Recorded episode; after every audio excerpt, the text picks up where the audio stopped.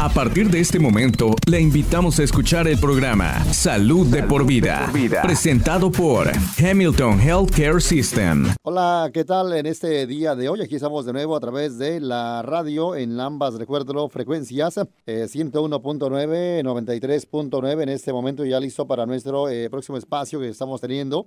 Como usted ya lo escucha, ¿verdad? Cada, cada semana estamos al aire con varios doctores, diferentes doctores que bueno, están laborando para lo que es eh, Hamilton Health Care System y el día de hoy estamos de nuevo para su espacio Salud de por Vida y el día de hoy eh, de nuevo obviamente no es excepción de tener a otro doctor diferente para eh, igualmente hablarnos sobre un tema ah, diferente, variado, que bueno, son temas no de salud que son importantes para usted, nuestro público, así que el día de hoy queremos ya darle en este momento la bienvenida al doctor, recuérdalo, a Shiz Kabir de, bueno, de parte de, de Hamilton Physician Group, que bueno, aquí están doctor y bueno, queremos darle la bienvenida al doctor. Uh, welcome to the show, Dr. Kabir, correct? Yes, that's right. Glad to be here. Of course, uh, tell us more about your person. Where are you located? What you do here? And of course, uh, tell us more about uh, where can the people find you, Dr. Kabir?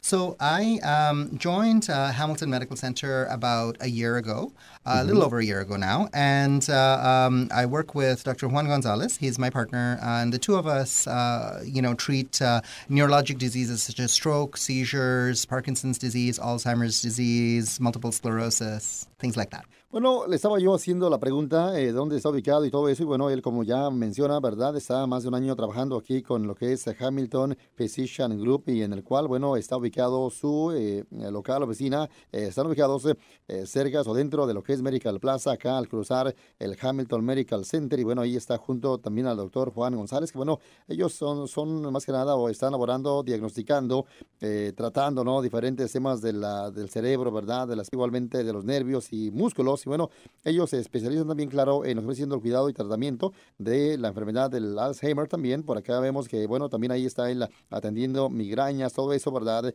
Igualmente derrames. Así que, bueno, lo tenemos en este momento, eh, claro, en este día de hoy para hablar sobre el tema. Uh, Dr. Kabir, uh, why did you choose to, to become a, a neurologist? So, um, I wanted uh, to become a neurologist mainly because it's one of the fields that's very exciting in terms of being able to apply new treatments to diseases that we've uh, known about for many, many years. So, it's exciting that um, we can uh, really take care of patients that have been sick for, for many, many years with diseases that had no treatments. Uh, and I learned um, that using science and, uh, and new techniques, we can really try to give them a better quality of life and get them better. Usando nuevas, igualmente técnicas, ciencia, ¿verdad? Están obviamente, bueno, ahí ayudándole a que la gente viva tal vez de una forma mejor y por supuesto por mucho tiempo más. Siempre están ahí, pues ahí atendiendo, ¿verdad? A problemas de repente que son complicados referente a los temas de la salud. Y bueno, ahí está, bueno, él se especializa en esos temas que, bueno, ya él menciona en su eh, espacio, en su eh, eh, pregunta que le hemos hecho el día de hoy sobre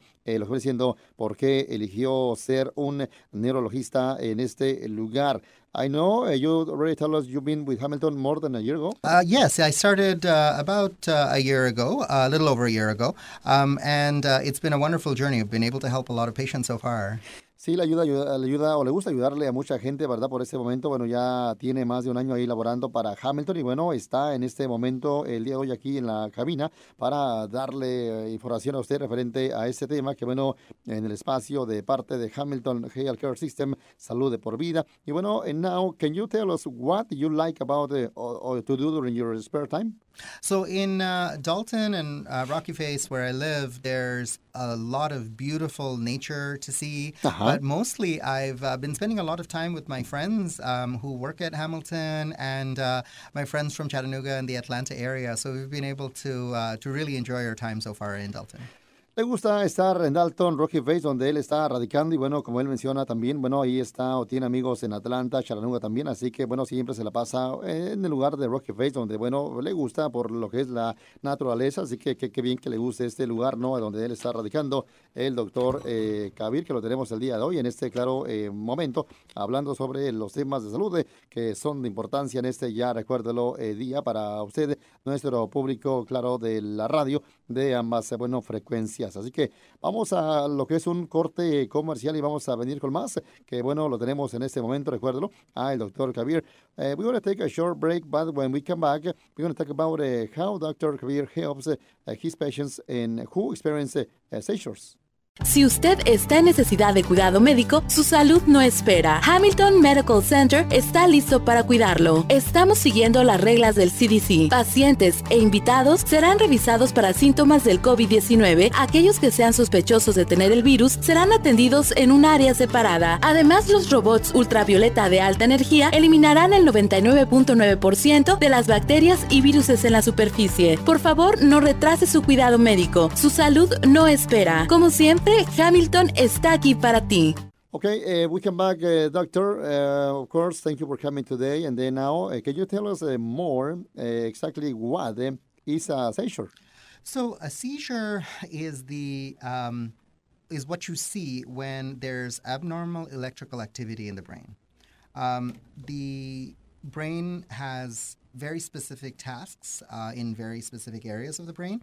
And when this stops doing what it's supposed to be doing and fires in a rhythmic manner, that's when you have a seizure. So typically, you can have symptoms such as staring, changes in behavior, drooling, laughing, suddenly falling down um, temporarily um, losing control of bowel or bladder or arms or legs, essentially shaking, and then muscle spasms, you know, which can lead to temporary stop in breathing and then loss of uh, complete control and awareness. Um, so that can be a seizure. Estaba yo haciendo esta pregunta, que bueno que él me corrige en la parte de la palabra en inglés, que bueno, eh, es seizure, así que yo hace rato lo dije de otra manera, pero bueno, está en inglés el espacio y bueno, aquí estamos eh, tratando, ¿no? De adaptarnos eh, a las preguntas que de repente acá tenemos que hacer y aparte de eso, más que nada las palabras que, que deben de ser tal vez o son las indicadas sobre esos temas. Y bueno, qué bien que bueno, él nos comenta más sobre qué exactamente es una, una seizure o una convulsión, como le llamamos como hispanos. Y bueno, él menciona que este tipo de males es un un problema más que nada que, bueno, puede cambiar el comportamiento eh, que ocurre durante o después de un episodio de alguna, más que nada, problema o actividad abnormal en nuestra eh, o nuestro cerebro, en el cual hay diferentes también tipos de, convulsiones que podríamos o, que uno eh, podría estar pasando, ¿no? Así que es un poquito de repente eh, tal vez eh, eh, complicado para saber quién estaría pasando por eso, pero sí, más que nada, podría pues causarle no a cierta persona que de repente tenga algunos problemas, síntomas, como también alguna molestia, problema con la, la, más que nada cerebro, ¿no? En el cual, bueno, también cambios de comportamiento, así como también mucho movimiento en el ojo, ojos también, y todo eso, perder el control también, más que nada, podría eh, ser otro eh, síntoma en el cual de una, eh, tal vez también eh, posible convulsión, de, repente nuestro cuerpo como que se sacude también. Él comenta que eh, podría ser otra, más que nada, eh, otro síntoma, al igual que también como que uno se quiere caer, es otro síntoma también. Todo eso él lo está comentando, o que bien rechinen los dientes también es otro síntoma, que de repente paremos o como que de repente así nuestra respiración pare temporal, es otro síntoma también de este problema y que bueno, nos está por acá comentando. Son varios, obviamente, em, síntomas que por ejemplo el doctor Javier nos habla, así que estoy tratando de resumir lo que nos, nos queda ¿no? en esta charla, que bueno, es importante y que bueno que, que, haciendo esto eh, para el bien de nuestra eh, comunidad. Así que usted ya lo, lo sabe, todo eso estamos con él hablando en este espacio. Uh, you already mentioned, of course, there are several different types of seizures, but uh, what are they? So there's two major types of seizures, if you want to divide them that way. They're generalized seizures that affect both sides of the brain, mm-hmm. and um, they can look like what are known as absence seizures, where you just stare uh, into space for a little while, or maybe you know your eyes can blink a little bit, or your fingers can move. Mm-hmm. Um, and then there, um, during these generalized seizures, you can do other things like you can lose consciousness, you can fall down to the floor quickly, muscle jerk, spasms, and then there are focal seizures or partial seizures. Mm-hmm. Originally, generalized seizures were called grand mal seizures. Sometimes people use that term, but it's an older term. Um, and focal seizures or partial seizures um, are used to be called petit mal seizures, uh, and uh, um, usually they're more often called focal seizures or partial seizures. Now, they typically occur in one area of the brain, not both sides, but what can happen is they can spread to the other side of the brain and then become generalized. Um, sometimes they stay on one side of the brain and it can cause, say, some jerking or twitching or a change in sensation. Uh, and sometimes it can become more serious, spread to the other side of the brain, and then take over essential functions such as breathing, things like that. Estaba yo haciendo la pregunta, exactamente, ya mencionó que hay diferentes tipos de más que nada eh, eh, convulsiones y bueno, exactamente cuáles son o qué son. Y él menciona que hay dos en el cual se podría clasificar en dos grupos como lo que viene siendo de una forma tal vez generalizada o bien eh, una tal vez forma focal y bueno, la forma generalizada. Esto afecta a ambos, eh, ambas partes de nuestra, de nuestra mente, nuestro cerebro, ¿no? Y claro, eh, eso, eh, claro, podría ser clasificada por esa parte, ¿no? Y claro, también esto podría causar que de repente, como, como con nuestro ojo empiece a, a, brincar, ¿no? De repente por segundos, así que eso es la más que nada la clasificación. Otro tipo de más que nada eh, convulsión o de ataque más que nada generalizado eh, podría igualmente pues tal vez ser de que de repente uno eh, pierda la conciencia o se, se caiga uno hacia el piso también o que de repente pues tal vez tenga también algún tipo de problemas con los músculos, es otro tal vez síntoma. En la parte de clasificación de, focal, como él menciona, esto está ubicado justo en un área de nuestra, nuestro cerebro, en el cual ahí, bueno, pues podría llamarse no más que nada eh, convulsión eh, parcial. Y bueno, aquí hay diferentes también, eh, varios o diferentes tipos de convulsiones focales, como él comenta. Así que, le repito, estoy tratando de, más que nada, tratar de, ampliar más el tema en lo que podamos y en lo que no se quedemos de esta respuesta que está dando. Así que vamos con la siguiente, recuerdo la pregunta. Is there any, typically, any warning uh, before a seizure uh, occurs? Yes, uh, some people can have warning signs such as uh, fear of anxiety, a fear or anxiety feeling, uh, nausea, um, or an abnormal sensation in your chest, uh, visual symptoms, or vertigo. Bueno, listo, le estaba yo haciendo eh, la cuestión si es que hay un tipo más que nada de señal de advertencia, si, para saber justo antes uno cuándo podría estar ocurriendo eh, un ataque, ¿verdad? En el cual, eh, pues él dice que sí, no exactamente podría haber, claro, por ejemplo, alguien que tenga algún síntoma que de repente, pues, por ejemplo, sienta miedo o ansiedad, náusea, vértigo también, eso eh, también, eh, claro, podría ser otro, eh, wow, síntoma, al igual que un síntoma visual, como de repente uno ve más brillante, más oscuro, todo eso como que de repente uno ve que se mueven las líneas de los ojos, también es otra más que nada señal o advertencia para saber sobre todo esto. if someone has a seizure, Dr. Kabir, does it mean that they have uh, epilepsy? So, not necessarily. A seizure can be caused by many things that are typically one time events. So, things like high fevers, low or high sugars, alcohol or drug withdrawal, or abuse, all of those can cause a single seizure.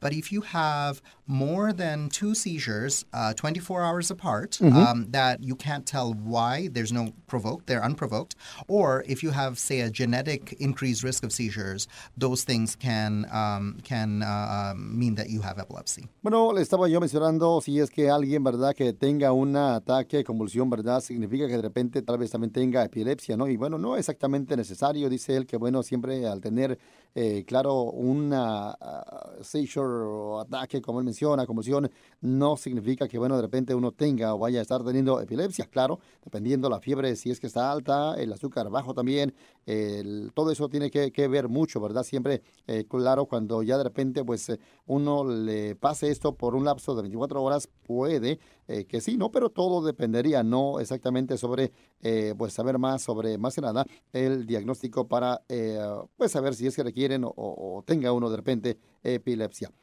Vamos a la próxima pregunta. Estamos hoy hablando con el doctor Recuerdo Kabir, que bueno, él labora, como ya mencionaba, para Hamilton Physician Group en Dalton y en el cual aquí lo tenemos en este momento. Eh, Dr. Kabir, how is epilepsy uh, diagnosed? So um, there's a variety of uh, techniques that we use to make the diagnosis of epilepsy mm-hmm. uh, or to figure out what happened during a seizure. Typically, the most important thing is to get uh, a good history and a physical exam of the patient. Essentially, what I'm trying to find out is what happened during the seizure. Mm-hmm. Other than that, that. We do blood tests, MRI, um, and uh, most importantly, uh, there's a test called an EEG or an electroencephalogram, which uh, tells us what the brain waves are doing. Um, and this can be either a one hour study that we do in our laboratory, or if we can't find um, out enough information from that one hour study, it can be a more prolonged study that we do either in the hospital or in your house to try to figure out where what happened during a seizure. Estaba yo haciendo la pregunta, ¿cómo exactamente es diagnosticada la epilepsia? Bueno, exactamente, pues eh, claro, dice que alguien, ¿verdad?, que tal vez tenga un ataque, ¿no? En este caso, un eh, tipo de convulsión por primera vez, eh, claro, tendría que hacer una cita para saber más sobre eso, ¿no? Y, preguntarle cómo le pasó todo esto, claro, qué pasó todo eso, para saber la causa y podría uno saber también si es que podría ser una epilepsia, ¿no? claro, siempre hay un tipo de más que nada, o no hay un al momento un examen por ese momento que al sí pronto uno pueda saber si es que podría ser epilepsia no, pero siempre están usando, claro, eh, todos los, los, temas o dependiendo del examen que uno haga, podrían ya basarse por esa parte y también incluye igualmente pues el historial de la persona, si es que de repente ha tenido antes problemas también o bien eh, todo eso se podría revisar con eh, un MRI también que bueno, podría ser evaluado para, para todo esto. Así que, pues hay formas, ¿no? De estarla preveniendo, de estarla eh, sabiendo, siempre y cuando usted acuda con el doctor. Y bueno, el día de hoy lo tenemos en este eh, exactamente momento, hablando sobre ese tema que, bueno, es importante, como todos los que estamos hablando con ellos en estos espacios. Ahora aquí ya los tenemos en la radio.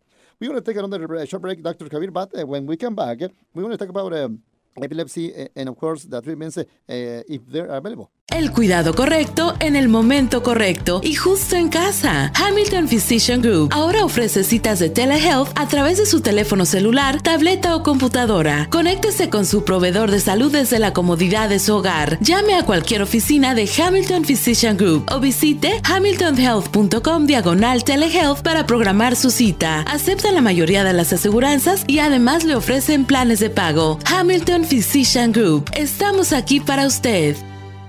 So tell us, Dr. Kabir, is epilepsy uh, common?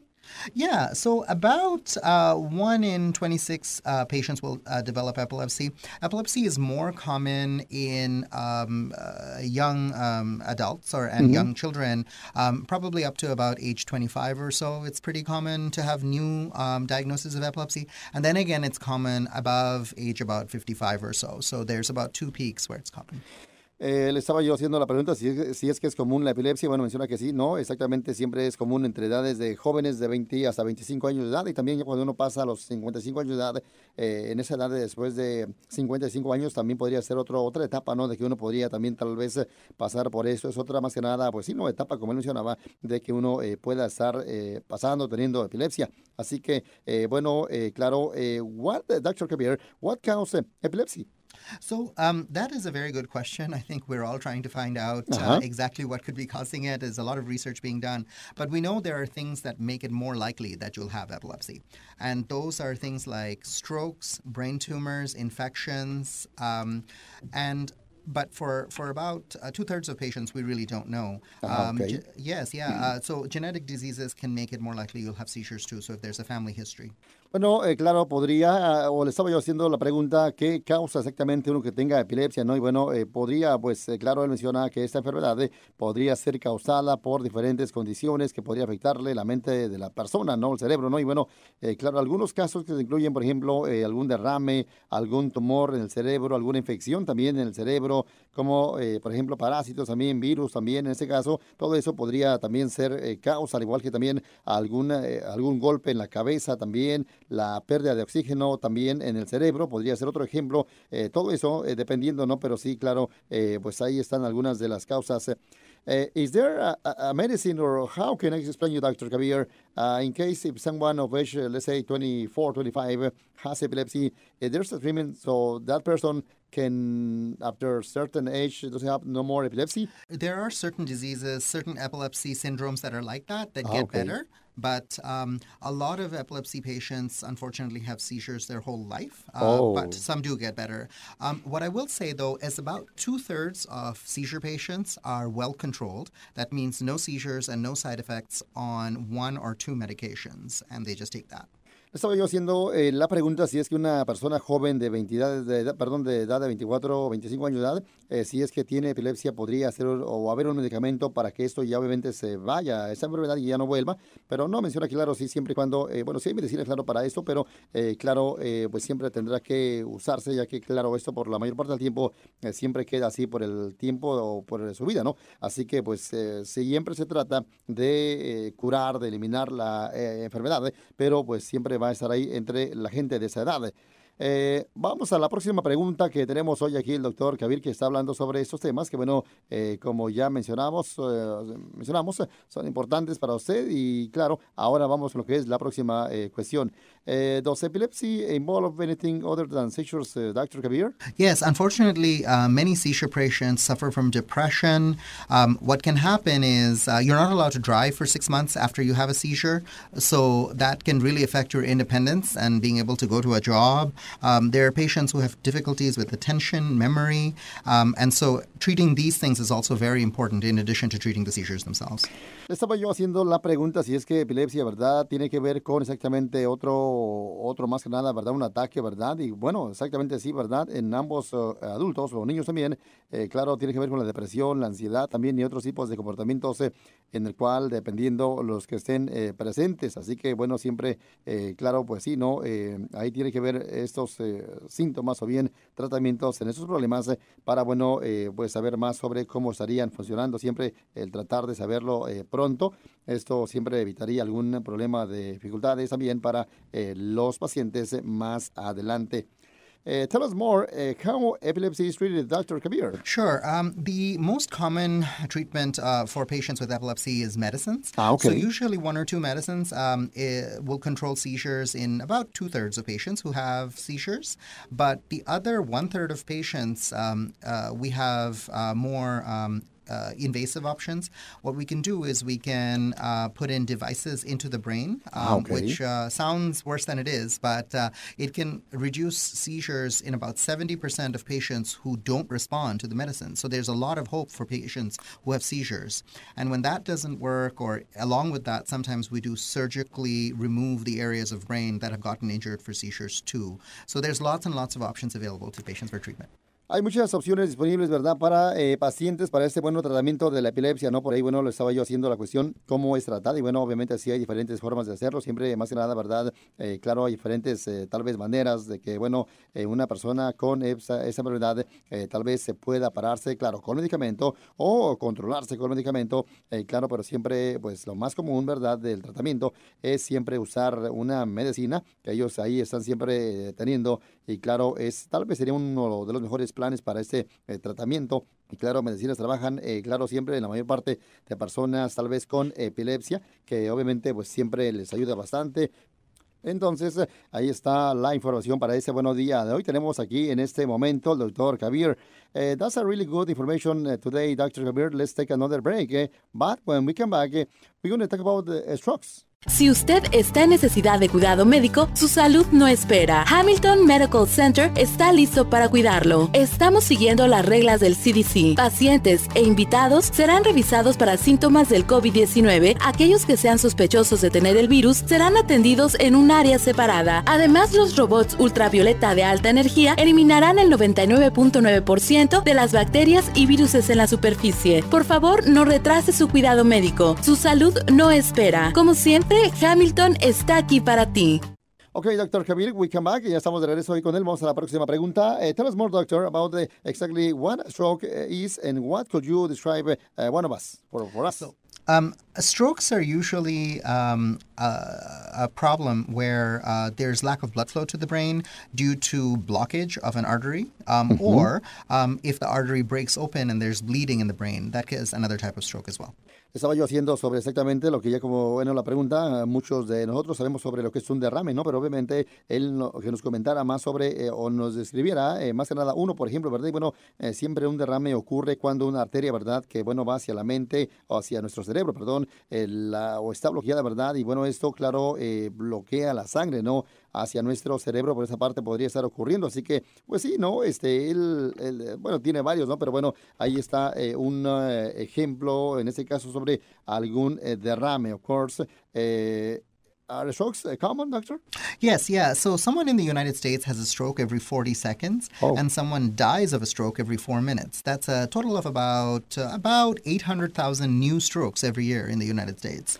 Um, so uh, the problem is also that many patients who survive stroke and don't pass away have very severe disabilities, such as memory issues, Wow. movement, speech, and mood issues. Estaba yo haciendo la cuestión si es que un este, derrame es común y bueno, menciona que sí, ¿verdad? Eh, exactamente, siempre alguien aquí en el país eh, tiene un derrame cada 40 segundos. También, bueno, igualmente uno también muere eh, tal, tal vez eh, frecuentemente eh, de un derrame, eh, por ejemplo, cada cuatro minutos. Y claro, todo esto, ¿verdad? Siempre la gente que, que sobrevive este derrame, pues tal vez podría también tener alguna consecuencia seria, alguna disabilidad también seria, incluyendo problemas al hablar, al estarse moviendo, igualmente la memoria, todo eso. Eh, how can, can someone prevent a stroke, Dr. Kabir? So the major risk factors um, that you can take uh, charge of and control are high blood pressure, heart disease, uh, cholesterol, diabetes. Um, reduce your uh, alcohol consumption, of course. Uh, maintain a healthy diet, regular exercise, and most importantly, stop smoking. Estaba yo haciendo la pregunta cómo uno puede prevenir un derrame, ¿no? Y él menciona lo más importante, siempre dejar de fumar también. Y bueno, eh, otros factores importantes de peligro podría también ser,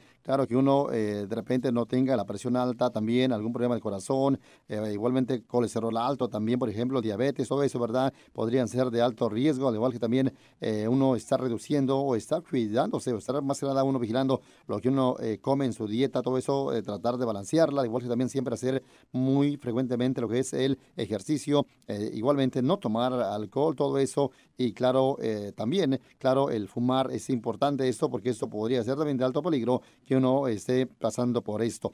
Uh, we almost finished, Dr. Kabir, but uh, just tell us uh, more about what are the signs of a stroke. So um, the stroke typically happens very quickly. So there's a few things I want um, um, you know our listeners and our patients to watch out for. So any changes in balance. In vision or eye changes, any changes in the face, facial drooping, like if one side of your face droops, arm weakness, speech changes, would we would ask you to call 911 right away. Okay. So a quick way of remembering that is the be fast phrase, where B stands for balance, E for eyes, F for face changes, A for arm weakness, S for speech difficulty, and the last T is for time, which stands for you should call 911 as soon as you possibly can after you see someone with a patient. Um, only one in three, um, uh, only two in three patients who have uh, strokes um, ever call 911. So a lot of patients who could be treated and suffer less disease, um, unfortunately, have a lot more complications than they should. Estaba yo haciendo la pregunta, ¿quién o qué señales podría haber sobre un derrame? ¿no? Y bueno, él menciona que sí es importante saber cuando eh, uno tenga algún, tal vez, eh, alguna señal de algún derrame y también reconocer los signos eh, de un derrame en el cual igualmente siempre llamar al 911 o también pues tratar de ayudarle a la persona para estarlo salvando. Siempre saber que, bueno, la señal de un derrame podría ser el, balanceo de uno, los ojos, la cara como que se le cae también, de repente uno como que el brazo se, así como que se pone bien, como bien este, eh, blandito, bien, bien, ¿cómo podríamos comentar?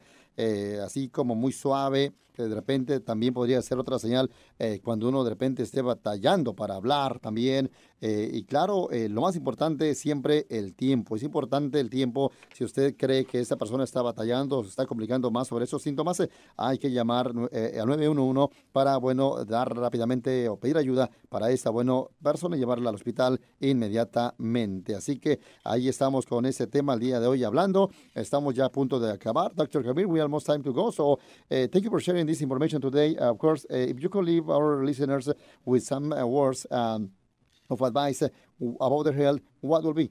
So I think the most important things to know are if you have neurologic symptoms of stroke or seizure, um, go and see someone, a doctor, um, or call 911 so that you can get evaluated at a primary American Heart Association for Stroke Association certified center like Hamilton Medical Center, so that we can provide for you the uh, treatments that are available. Oh, and stop smoking. Listo, good, eh, muy bien, está usted para de fumar, para de fumar. Bueno, dice el doctor que bueno, es una más que nada eh, recomendación para bueno tratar de no estar eh, pasando por esos problemas de algún derrame, algún, este, alguna convulsión, todo eso, es importante siempre pues saber, ¿no? Y claro, eh, saber los síntomas y claro, siempre eh, llamar al 911 si es requerido y, claro, cuidarse mucho de uno de la salud.